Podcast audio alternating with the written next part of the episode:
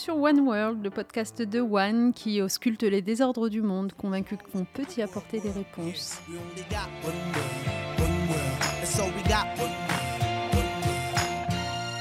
Cette semaine, nous avons l'immense plaisir d'accueillir quelqu'un qu'on aime beaucoup lire. Je vous présente Kumba Khan, journaliste pour Le Monde Afrique, spécialisé notamment sur les sujets liés au développement social, économique des pays africains. Bonjour Kumba. Bonjour Najat Vallaud-Belkacem. Alors commençons peut-être euh, par vous présenter. Donc je disais, vous êtes journaliste pour Le Monde Afrique depuis maintenant 7 ans. Et vous traitez de sujets dont on traite nous aussi euh, chez One pas mal, et notamment les questions d'inégalité entre les femmes et les hommes, de violences sexuelles, mais aussi euh, les questions d'impact de l'industrie extractive sur les populations environnantes en Afrique. Vous êtes par exemple très intéressé par la situation en République démocratique du Congo, on y reviendra tout à l'heure. Mais avant de commencer sur les sujets de fond, on aimerait bien apprendre à vous connaître un peu plus. Qu'est-ce que vous pouvez nous dire de vous qui vous a amené à ce que vous faites aujourd'hui? Alors j'ai 39 ans pour commencer. Euh, j'ai grandi dans une, dans une ville qui s'appelle Évry-Courcouronne, euh, de parents sénégalais euh, et maliens. Et c'est vrai que nous, très tôt, enfin, mon père surtout, nous faisait participer au débat, débat politique. C'était quelqu'un qui était foncièrement socialiste. Il, allait au meeting de François Mitterrand. Donc on a eu une culture politique assez précoce, je pense. Euh, j'ai aussi été euh, très influencée, je pense, par un oncle qui habitait avec nous, qui lisait beaucoup la presse. Et euh, assez tôt, je me souviens, vers le collège, je me suis, je me suis projetée comme journaliste. Pour moi, c'était, c'était la meilleure manière de raconter le monde parce que j'adorais les histoires. J'adorais les histoires que mes parents nous racontaient de, leur, euh, de leur enfance, euh, de leur pays natal. Et assez tôt, je me suis embarquée dans, dans des études d'histoire de l'Afrique à l'université Paris 1. histoire de l'Afrique contemporaine. Je voulais être chercheuse et finalement, bah, ce, rêve de journalisme est revenu un peu par hasard parce que j'ai croisé un, un, ancien camarade qui m'a dit mais alors tu es devenue journaliste? Et là je me suis souvenu que j'avais quand même ce vieux rêve et puis ensuite, voilà, je me suis lancée. Et pour moi, c'était évident que j'allais travailler dans euh, la presse qui traitait des questions africaines. Je me suis toujours euh, sentie d'ici et de là-bas. Et pour moi, c'était important de, voilà, de faire le lien et de raconter ces histoires-là. même si voilà, je ne suis pas journaliste spécialiste de l'Afrique, je pense que c'est impossible.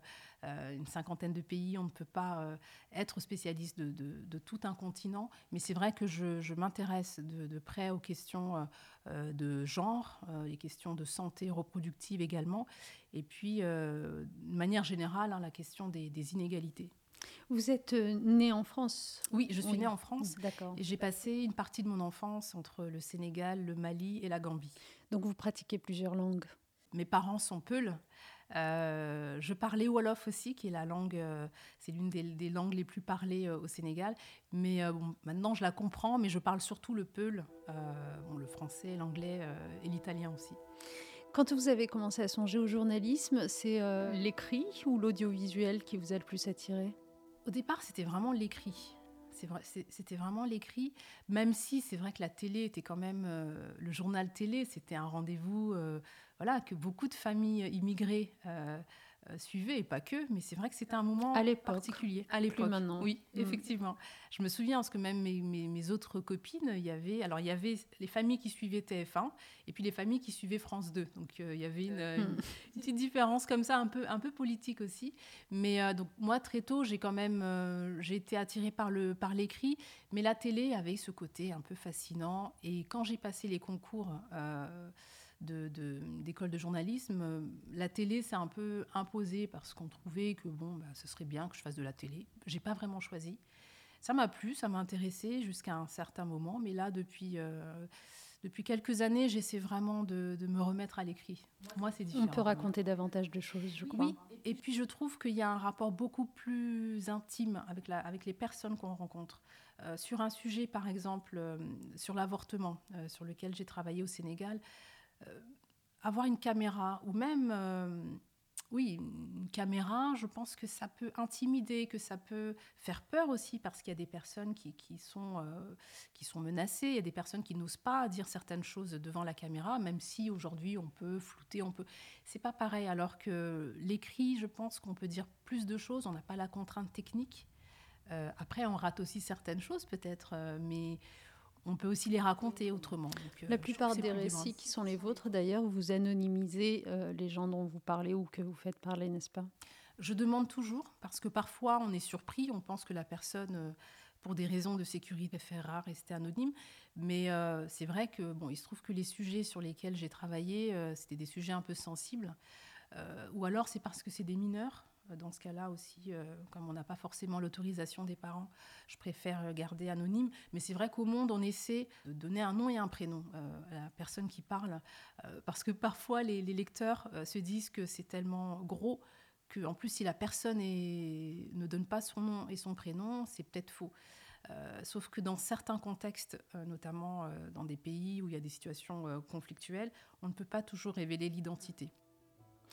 Parce qu'on va y revenir un instant à ces sujets dont vous traitez, mais en effet, ce sont plutôt des sujets sombres et pour lesquels, euh, je pense notamment aux atrocités commises, euh, on a le sentiment parfois que euh, les correspondants étrangers de médias de nos pays bah, sont peut-être les seuls à avoir encore une forme de liberté de parole. On pense souvent aux journalistes de ces pays-là. Quel est l'état des lieux pour vous? Est-ce que vous avez le sentiment que c'est devenu plus difficile encore pour eux que par le passé ou ça a toujours été compliqué?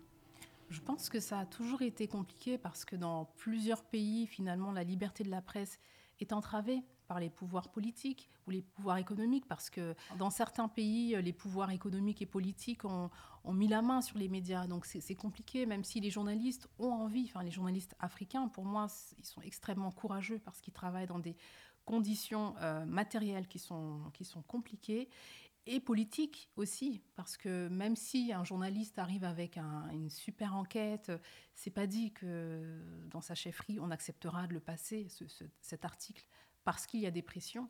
Donc euh, effectivement, ils travaillent dans des conditions qui sont difficiles, qui sont même dangereuses. Euh, je crois que l'année dernière, il y a eu euh, euh, trois journalistes tués en République démocratique du Congo. Dans l'Est notamment, euh, il y a eu des mobilisations l'année dernière pour, euh, pour, pour, pour, dénoncer ces violences contre, contre ceux qui informent. C'est très difficile et puis ils sont mal payés. Donc ça, c'est aussi une manière de brider, on va mmh. dire, les, les, envies d'enquête des, des, journalistes. Donc il y a une presse qui, paradoxalement, est extrêmement... Enfin, on trouve des titres, énormément de titres, hein. il, y a une, il y a une variété de titres, mais c'est très compliqué de, pour eux de travailler. Donc, effectivement, ça passe souvent par la presse internationale, c'est-à-dire qu'on va avoir euh, des enquêtes qui vont être prises dans le pays par la presse locale parce qu'elles sont parce qu'elles ont été révélées par des médias euh, français, américains, anglais euh, et c'est des enquêtes que les journalistes locaux n'ont pas forcément pu faire pour des raisons de sécurité. Nous, on peut se, le permettre jusqu'à un certain point, je pense aussi, euh, mais en tout cas, on, a cette possibilité-là que eux n'ont pas. Cela dit, encore faut-il que vous soyez autorisé à travailler sur euh, le territoire et on a tous en tête euh, le fait que les autorités de transition au Mali viennent d'interdire à RFI et à France 24 toute activité. Comment vous avez réagi à cela? Tout à fait. Mais alors c'est vrai que c'est très inquiétant parce que ça arrive dans un contexte de, de durcissement, on va dire, sécuritaire. Euh, bah, c'est quelque chose qui est très inquiétant. Nous, on a une, notre, notre consoeur, Morgane Lecam, qui fait un travail extraordinaire euh, dans, cette, dans cette région, euh, qui, bon, elle a une accréditation, mais on, reste quand même un petit peu inquiet. On espère qu'elle pourra continuer à nous raconter ce qui se passe au Mali. C'est un nouveau tour de vis. Maintenant, on sent que c'est aussi un message envoyé aux journalistes maliens. C'est de dire, vous voyez, même des journalistes français, de médias français qui ont plus une certaine influence. sur rue, RFI, qui sont extrêmement écoutés, qui, qui, voilà, quand RFI dit quelque chose, quand France 24 dit quelque chose, c'est repris par la presse euh, locale. Et donc c'est une manière aussi de censurer, tout simplement, d'intimider. Et euh, on l'a vu aussi au Sénégal dernièrement. On a écrit un article euh, avec ma consoeur Théa Olivier, qui est correspondante à Dakar pour Le Monde Afrique, sur une masseuse qui accuse de viol répété un, un opposant politique. Qui s'appelle Ousmane Sonko. C'est arrivé l'année dernière.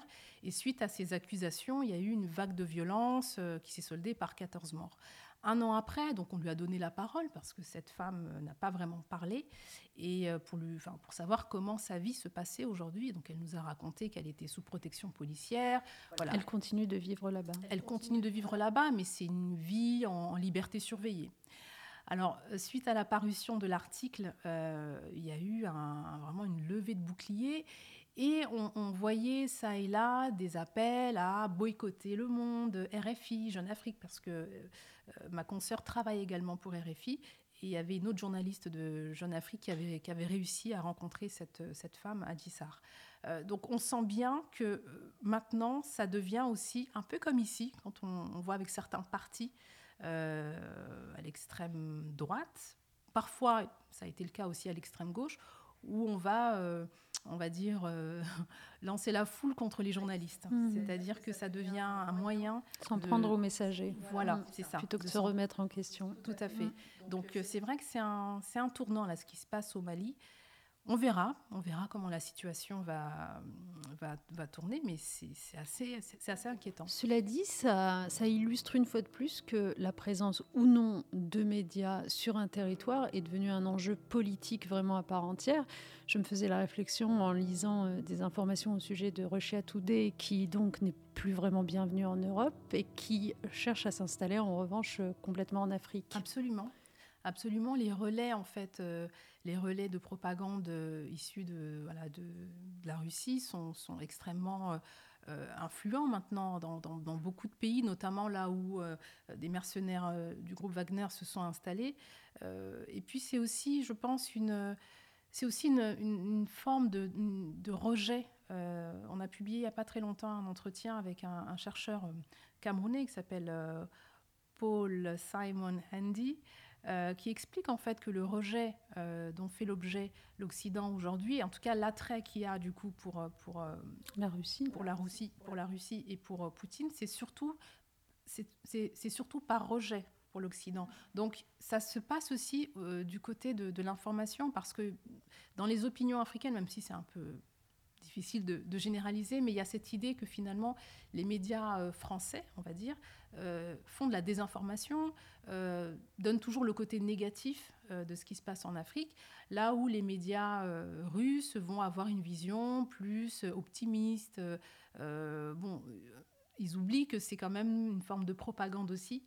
donc c'est vrai que Russia Today va avoir, enfin en tout cas, est attendu. Je pense que c'est, euh, il y a un vrai marché pour eux. Il y a, y a, une attente euh, d'un autre, euh, d'une autre narration en fait de ce qui se passe dans le monde.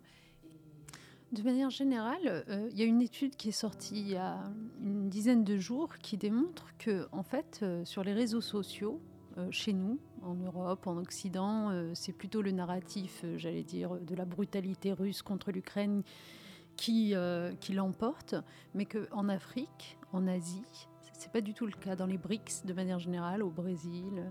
Euh, en fait, c'est le narratif russe qui l'emporte sur les réseaux sociaux. Et ce que ça démontre, c'est que euh, les Russes font, j'allais dire, mettre tous leurs efforts et toute leur énergie à aller convaincre ces populations-là plutôt qu'à chercher à nous convaincre. Tout à fait, parce qu'ils savent que c'est plus compliqué. Et encore, je pense qu'il y a quand même euh, une frange peut-être minoritaire d'Européens qui sont sensibles à, la Russie. Mais c'est vrai que les moyens qu'il, déploient euh, en Afrique sont assez, euh, impressionnants et ça prend parce qu'il y a encore une fois euh, un rejet de ce qui vient de l'Occident, de ce qui vient de la presse occidentale.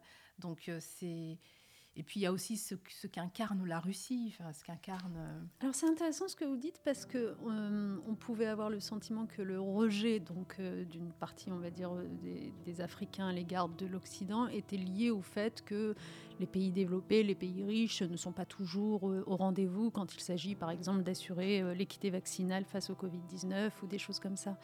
Mais là, ce que vous nous dites, c'est que c'est aussi autre chose. C'est un récit médiatique qui est rejeté. C'est pas seulement ce que font les dirigeants occidentaux, c'est vraiment un récit, euh, une culture. Oui, parce que je pense que beaucoup associent euh, les médias au, régime. Oui. Euh, ils font pas forcément la différence. Nous, ça nous arrive hein, qu'on nous, on nous accuse d'être le, le, bras, euh, le bras euh, médiatique de l'Élysée, qu'on est, qu'on est la voix de la France. Ça, c'est des critiques aussi qui sont adressées très souvent à France 24, à RFI.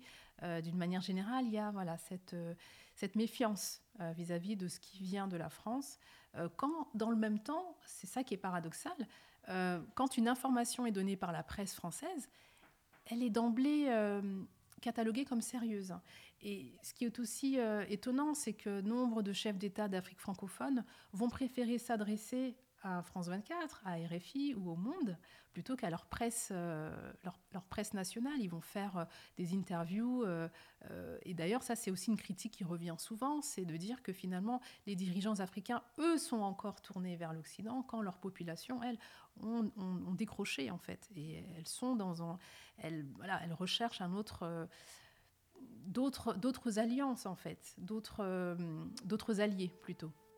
Est-ce que vous, enfin, je, sais que vous allez me répondre oui puisque vous avez écrit sur le sujet, mais euh, à l'occasion de la guerre en Ukraine et, notamment de ces images qu'on a vues donc d'étudiants africains euh, cherchant eux aussi à passer la frontière polonaise ou autre et, euh, arrêtés à ce moment-là, est-ce que vous avez constaté précisément que cette espèce d'acrimonie à l'égard ben, de l'Occident, de l'Europe, se développait en Afrique? Est-ce que c'est des images qui ont beaucoup circulé Oui, en tout cas sur les réseaux sociaux. Euh, donc WhatsApp beaucoup, euh, sur Twitter, sur Facebook. Et je pense que ça, ça participe aussi à cette, euh, acrimonie, comme vous dites, vis-à-vis des pays occidentaux, en tout cas dans cette guerre. Euh, parce que euh, moi, ce que j'ai beaucoup lu, c'est bon, bah, finalement, les Ukrainiens, ils nous traitent, euh, ils nous traitent comme des animaux. Donc, ils associent les Ukrainiens aux alliés européens, à l'Occident, contre, contre les Russes. moi, j'ai parlé à certains étudiants africains qui étaient, qui étaient, qui étaient bloqués. en Ukraine et, qui me disaient ça, qu'ils ils se sont sentis tout d'un coup vraiment déshumanisés, abandonnés, qu'ils étaient des, des voilà, qui n'avaient pas droit de, vivre, qui n'avaient pas droit de sauver et leur vie. Et qui ne pouvaient pas ou ne voulaient pas retourner dans leur pays, en l'occurrence. Voilà, et en même temps, ils ne veulent pas rentrer. Tous ceux que j'ai rencontrés, euh, même ceux qui viennent euh, visiblement de bonnes familles, parce que les familles ont pu euh, financer des études. par exemple, cet, étudiant en médecine, qui, à qui, enfin, il lui restait trois mois euh, avant pour, finir. pour, finir. Je me souviens de ce portrait. Sa famille avait dépensé 20 000 dollars euh, pour oui, euh, lui payer. C'est terrible parce qu'il est. Il m'a assuré qu'il ne rentrerait pas. Il préférerait rentrer en Ukraine sous les bombes plutôt que de rentrer au Congo-Brazzaville. Donc il y a effectivement ce paradoxe aussi, mais il y a cette idée que que oui, que, que, que, de toutes les façons. alors, il y, a, il y, a, aussi la question du racisme c'est quelque chose dont on parle assez peu, mais je pense que hum, maintenant, avec les, réseaux sociaux, avec euh, euh, ils voient, enfin, je pense que les populations africaines voient comment ça se passe aussi pour les diasporas euh, dans les pays. Oui, chose que les diasporas d'autrefois arrivaient à cacher à, la famille restée au pays. Tout va bien, ne t'inquiète pas. Va bien, oui, c'est vrai.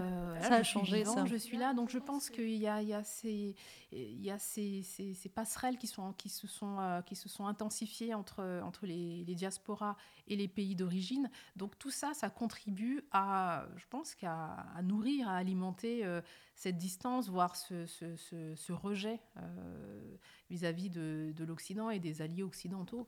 Donc vous, vous n'avez pas été surprise par le fait qu'au moment du vote de la résolution du Conseil de sécurité de l'ONU condamnant euh, l'invasion russe, il y a eu quand même 11 pays africains de mémoire qui se sont abstenus. Il y en a eu 17. Même plus, oui. Entre l'abstention et le vote contre. Ah, j'ai été surprise. Vous avez été surprise. Parce que dans la liste, il y avait des pays, par exemple, bon, pour certains, c'était pas vraiment une surprise, comme le Mali. Mais le euh, Sénégal, c'est vrai. Mais le Sénégal, ça a, ça a, été une surprise. Ça a, ça a, été une surprise et ça dit aussi beaucoup de ce basculement et de la place que la Russie euh, occupe aujourd'hui euh, en Afrique, en tout cas, euh, même s'il n'y a pas forcément euh, des, un rapport très, très fort avec tous les pays africains, mais c'est voilà, un, un, partenaire qu'on regarde avec, avec, avec beaucoup d'intérêt. a été que c'est l'occasion, si vous pouvez éclairer un petit peu nos auditeurs, de leur parler un petit peu du rôle joué par les mercenaires de Wagner, qu'on appelle un peu l'armée privée de Poutine. Mm. Que tout le monde ait bien les idées claires sur le fait que déjà depuis des années, la Russie de Poutine sous prétexte de voler au secours euh, de certains, euh, a mis un pied clairement en Afrique. Tout à fait. Donc, euh, alors, je n'ai pas en tête tout l'historique.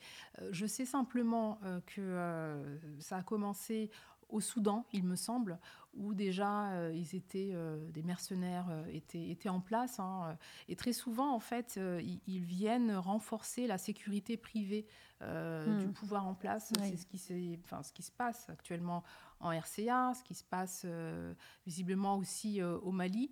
Et pour se payer, en fait, euh, ils, prennent possession des mines. Donc, c'est souvent des, territoires quand même qui sont riches en, en, minerais et ils se payent sur la bête, comme on dit.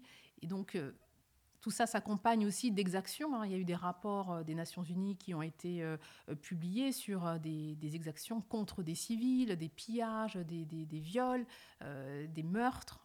donc c'est fait avec une extrême brutalité et des journalistes qui ont essayé de travailler sur ces questions-là ont été menacés, voire tués. Donc c'est vraiment la Russie en Afrique. Bon, ça remonte pas à, l'arrivée de, des mercenaires. Hein. Il y a quand même une histoire qui remonte à aux indépendances, puis à la, guerre froide, enfin à, la, à, la, chute du mur. Euh, mais c'est vrai que là, il y a cette, euh, alliance militaire, politico-sécuritaire, dans un contexte d'extrême de, violence. donc c'est à voir s'ils vont continuer à se à se, à se diffuser comme ça euh, dans, les, dans les pays. Mais visiblement, ils auraient pris euh, langue avec euh, la Guinée, où il y a un régime militaire qui est en place depuis, depuis septembre 2021. avec le Burkina Faso. Donc ils sont en train voilà, de placer leurs pions dans plusieurs pays d'Afrique francophone notamment. Alors, Kumba, on va quand même profiter de la chance qu'on a de s'adresser à une journaliste pour vous poser une question simple. Euh, au sujet de ce qu'on appelle l'agenda médiatique. Ah. Parce qu'en fait, nous, euh, notre constat, on est toujours un peu frustrés, j'avoue, mais euh, c'est pas à vous que je dis ça, vous écrivez sur des sujets majeurs, mais c'est de voir à quel point les sujets majeurs font rarement la une de l'actualité. Je voudrais que vous m'expliquiez, avec l'expérience qui est la vôtre, pourquoi il y a des conflits, des zones de crise qu'on oublie complètement, par exemple ce qui se passe au Tigré en ce moment même, euh, euh, la famine au Zimbabwe depuis des années, euh, même le Yémen, je trouve qu'on n'en parle quasiment plus. pourquoi? Pourquoi? Qu'est-ce qui fait que tout ça, passe dans l'ombre? Vous avez raison, c'est c'est vraiment déplorable en fait. Mais c'est très compliqué. Pour le Tigré, on a quand même, nous, au Monde Afrique, couvert, grâce à notre correspondant Noé Baudin-Hocher, qui a suivi hein, la guerre en Éthiopie. Pour le Zimbabwe, c'est vrai que bon, euh, on n'a pas, on n'a pas vraiment suivi, mais il faut dire aussi que c'est un pays qui est pas facile d'accès pour les journalistes. Après, ce n'est pas une excuse, mais on n'a pas de correspondant sur place. Et ça, ça fait la différence. Et d'ailleurs, c'est pour ça que le, Monde a aussi créé le Monde Afrique. C'était pour avoir euh, un réseau de correspondants qui puissent raconter, euh, parce qu'on ne peut pas tout raconter de Paris.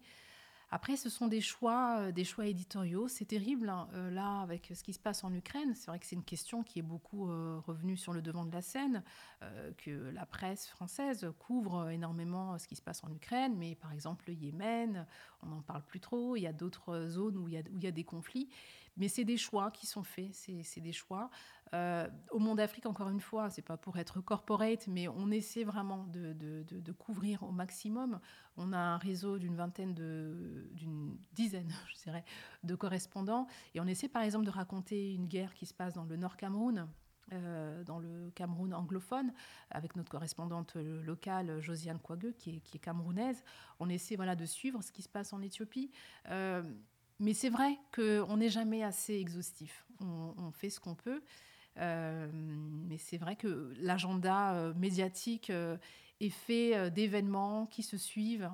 Certains sont occultés et puis d'autres, il, faut, il faut prendre le temps, il faut, il faut avoir le courage aussi parfois de se dire, bon, bah, j'envoie telle personne et puis on verra bien ce qu'elle peut nous rapporter de ce qui se passe là-bas. Mais ce sont des, des choix éditoriaux qui ne concernent pas que les conflits. Hein. je suppose que si vous demandez à quelqu'un qui vit euh, en province, euh, s'il trouve que la couverture médiatique, il y a pas trop parisienne. voilà, c'est ça. Il y a toujours cette cette, cette, voilà, ce, ce, biais un peu de raconter ce qu'on pense être important alors qu'il y a des drames qui se jouent ailleurs et, voilà, en tout cas, nous, on essaye autant que possible de raconter euh, ce qui se passe euh, sur le continent. Alors justement, euh, sur le continent, il y a un pays qui, pour moi, est une illustration quand même de tous les désordres mondiaux, malheureusement, et ce depuis des décennies. C'est la République démocratique du Congo. Si vous le voulez bien, je voudrais qu'on entre un peu dans ce sujet-là. on pourrait y entrer d'ailleurs avec vos différentes spécialités parce que, bon, voilà, c'est dans ce pays que on avait pris l'habitude il y a quelques années de dire que le corps des femmes était devenu un champ de bataille parce que les viols collectifs massifs euh, étaient devenus une arme de guerre comme une autre. Euh, aujourd'hui, vous, j'ai vu que vous écriviez euh, pas mal sur ces femmes et ces enfants qui extraient de l'or des mines au péril de leur vie. Je voudrais que vous me racontiez un petit peu ce pays, où on en est, en tout cas ce à quoi vous avez pu accéder, parce que j'imagine que pour des questions de sécurité, tout n'est pas visible. Qu'est-ce que vous pouvez nous en dire? Effectivement, l'année dernière, je travaillais sur les, violences sexuelles euh, en République démocratique du Congo, donc je me suis rendue dans l'Est, euh, à Bukavu. Le docteur Denis Mukwege, prix Nobel de la paix en 2018, avec Nadia Mourad, a, ouvert un un hôpital il y a quelques années pour réparer ces femmes et ces fillettes euh, victimes de, de, viols euh, par des groupes armés, mais pas que. En fait, ce qui m'intéressait, moi, c'était de comprendre comment se fait-il que euh, finalement la violence, elle n'est plus le fait seulement d'hommes armés, que ce soit des militaires, que ce soit des, des rebelles, euh, sachant qu'il y a 126 groupes armés hein, qui pullulent dans la, dans la région, elle est aussi le fait maintenant de civils. Et ce qu'il m'expliquait, c'est que finalement, c'est devenu un. Ça s'est métastasé dans la société congolaise. Euh, certains, euh, certains sont des enfants soldats, certains, certains violeurs sont des, sont des enfants qui n'ont vu que ça, qui ont grandi et qui à leur tour vont abuser des femmes. Il y a aussi des hommes, hein. j'ai rencontré des hommes victimes de, de, de violences sexuelles. Donc j'ai passé un peu de temps euh, à l'hôpital de Panzi et je voulais comprendre aussi de quelle manière est-ce que la, violence sexuelle euh, était liée aux groupes armés et à, l'exploitation des mines. il y a cette espèce de, triangulation. Donc euh, je me suis rendue dans une, mine d'or qui se trouve à deux heures de route de, Bukavu, à 2000 mètres d'altitude, à Luinja. Et alors là, c'est vraiment, c'est vraiment très impressionnant cette mine où il y a 5000 euh, personnes qui travaillent, des, hommes plutôt jeunes, des enfants, quelques enfants, alors que c'est interdit par les lois congolaises, et puis, euh, et puis des femmes. Euh, et puis des femmes qui souvent au départ sont là pour vendre voilà de quoi de quoi de quoi manger parce que les, les carrés miniers bon c'est des, des, espaces sont des, des, univers un peu clos donc au départ elles sont là elles vendent des beignets elles vendent à boire etc et puis elles s'endettent et, certaines tombent dans la, dans la prostitution. Et donc en fait, c'est très, c'est très, euh, ça illustre bien vraiment le problème de cette région-là et pas que dans cette région-là. Comment en fait euh, les ressources naturelles vont non seulement appauvrir en quelque sorte les populations parce qu'elles ne vont pas en, tirer profit, elles vont même plutôt investir toute leur, leur énergie, leur santé. Euh, au, détriment, par exemple, de, l'agriculture. Parce que l'agriculture, c'est quand même. Euh, voilà, c'est, le problème, c'est qu'il faut attendre que les saisons passent. Euh, ça demande de la patience. Mm. Donc il y a besoin d'argent frais. Donc on, les parents euh, vont envoyer leurs enfants travailler dans les mines avec le risque d'abus sur, les, sur les enfants. Parce que ce sont quand même des univers assez durs. Hein.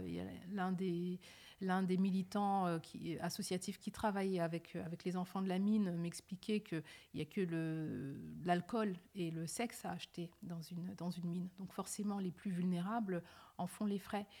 Et euh, on voit bien aussi comment est-ce que l'industrie minière, en fait, alimente les groupes armés.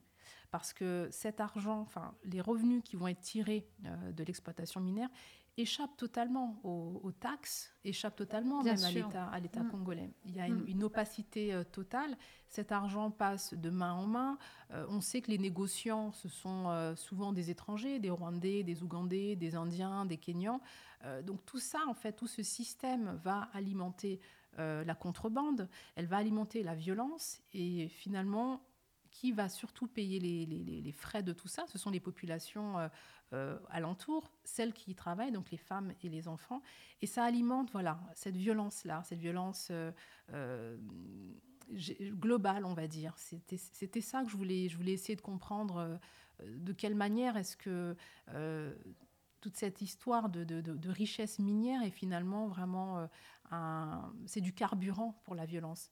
Et bon, ça, on le sait maintenant hein, que nous, on, tire profit de cette exploitation parce que euh, les 40 000 enfants qui travaillent dans les mines de cobalt euh, nous permettent d'acheter des smartphones, enfin d'avoir des, smartphones, d'avoir des, batteries électriques. Et en fait, euh, au, bout de la chaîne, il y a cette violence-là qui, qui persiste on sait, elle existe, elle a été euh, documentée, il y a des chercheurs qui travaillent dessus. Enfin, moi, j'arrive pas, je ne suis pas la première à travailler sur ces questions-là, mais elle perdure, elle perdure, et c'est ça qui est assez frappant et assez désespérant, c'est que malgré euh, voilà toute l'énergie que vont que vont, euh, que vont déployer des, des, des, euh, militants. Euh, d'ailleurs, vraiment, je tiens à saluer le travail que font tous ces militants des droits humains dans l'Est de la, de la RDC qui, qui essaient de, sensibiliser les populations au code minier, à leurs droits, qui essaient de faire du monitoring pour voir où il y a des abus. Mais c'est un, travail titanesque il y a ce travail-là, il y a le travail que font par exemple des personnes, des médecins comme, comme, comme le docteur Mukwege, mais il n'y a pas que lui, il y en a, il y en a d'autres aussi. Mais malgré ça, voilà, on a l'impression que les choses euh, évoluent peut-être très très très difficilement. Est-ce que c'est un personnage respecté, le docteur Mukwege, sur place? Ailleurs, je sais bien, mais sur place, est-ce qu'il fait l'unanimité Alors, c'est, alors ça, ça, dépend. Dans la mine, oui, parce que avec sa fondation, justement, ils ont créé une école euh, où ils scolarisent les enfants de la mine. Donc ils ont, ils, ont, ils ont développé vraiment un système intéressant. Ils en prennent, je crois, une, centaine chaque année euh, qui vont suivre l'école, je crois, jusqu'à la fin de la primaire ils sont hébergés dans l'école, euh, on leur apprend justement l'agriculture. Euh, donc ils font, ils font pousser des, des, euh, choux, il y a aussi un clapier, enfin des clapiers avec, avec des lapins. À la fin, ils revendent tout ça, ils se font de l'argent, ils ramènent l'argent à la famille, les, familles sont contentes. Donc vraiment, il, il, leur apprend à travers cette fondation à, à se, voilà, à prendre soin d'eux de leur famille, parce que de toutes les façons, éradiquer le travail des enfants, je pense que c'est une belle utopie, mais dans certaines situations, c'est vrai qu'on n'en est pas encore là. Donc il faut leur apprendre à gagner de l'argent euh, autrement. Euh, donc dans ce coin-là, c'est vrai que moi j'ai vu des portraits de lui partout, mais c'est parce qu'il a beaucoup investi.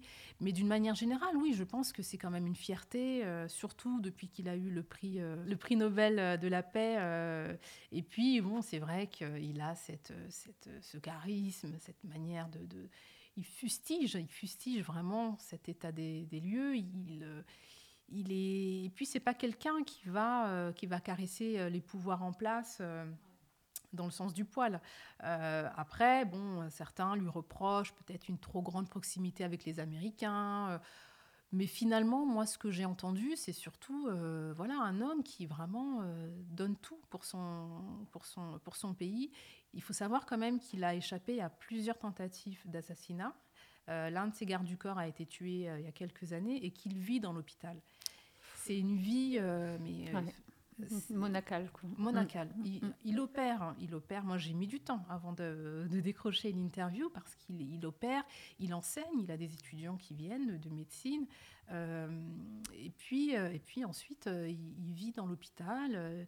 Il est sous protection euh, de la, de la MONUSCO, hein, des casques bleus mm. euh, des Nations Unies. Donc c'est quand même quelqu'un qui, a, qui, donne beaucoup, euh, on va dire, aux, femmes. Et puis il faut voir le rapport qu'il a avec les femmes aussi. C'est quelque chose de très touchant. Vraiment, elles le, perçoivent. Il y a quelque chose d'un peu christique aussi. Hein. et puis les pasteurs, donc il y a un peu cette, cette relation, cette ferveur qu'il y a autour de lui. mais bon, j'ai pas, pas vraiment eu l'impression que c'était un homme critiqué, ou en tout cas, c'est hmm. plutôt, c'est plutôt secondaire. Quoi. Les gens sont assez, assez, assez reconnaissants, je trouve, de, la lumière qu'il a, qu'il a mis aussi sur le cas de ces femmes-là. à l'international, parce qu'aujourd'hui tout le monde sait ce qui se passe en RDC, et c'est aussi grâce à son travail. En tout cas, donc la RDC est en effet, euh, à vous écouter, euh, une illustration euh, terrible, malheureusement, du fait qu'on ne sort jamais indemne d'années, d'années de conflits, et en particulier quand on emploie des enfants soldats, parce que mm. c'est vrai que c'est un sujet dont on n'a pas entendu parler depuis longtemps, mais quand ils ont grandi, qu'est-ce qu'ils ont gardé en eux comme violence et qui se répercute sur la société, même s'il n'y avait plus de conflits. Et puis, euh, deuxièmement, euh, bah, des désordres économiques mondiaux, parce que derrière, qui sont les exploitants euh, qui tirent parti de ces ressources minières et, et qui ne payent pas ces, ces, taxes? Qui ne payent pas ces taxes. Alors, il faut quand même. alors, deux choses. Déjà, dans ce contexte-là, la question qui se pose aussi, c'est est-ce que, les mercenaires de Wagner vont à un moment donné s'intéresser aussi aux mines parce qu'ils viennent aussi pour ça. Bien sûr. Ils viennent, euh, ils viennent aussi pour ça. Donc ça, c'est vrai que c'est une, question qui se pose.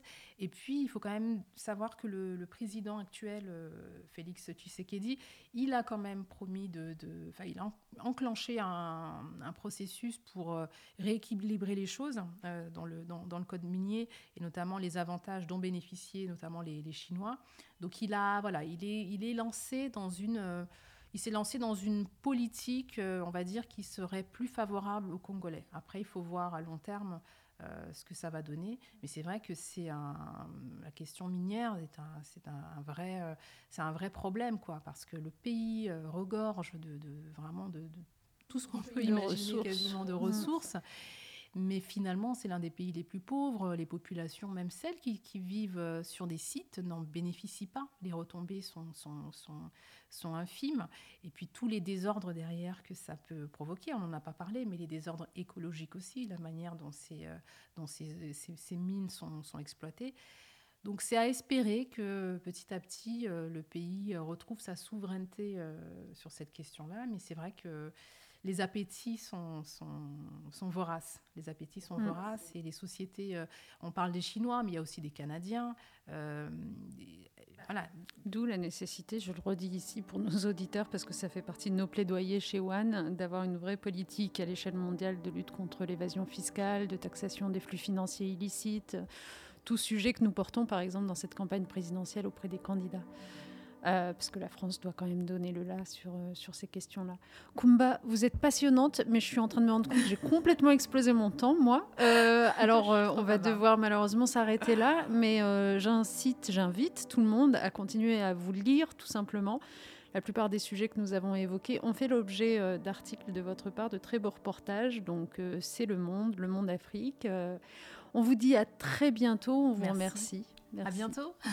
Et euh, pour euh, vous, les auditeurs, bien n'oubliez pas que vous pouvez commenter cet épisode aussi sur le compte euh, Instagram ou Twitter de One, comme d'habitude. Et on vous dit à très bientôt. Merci.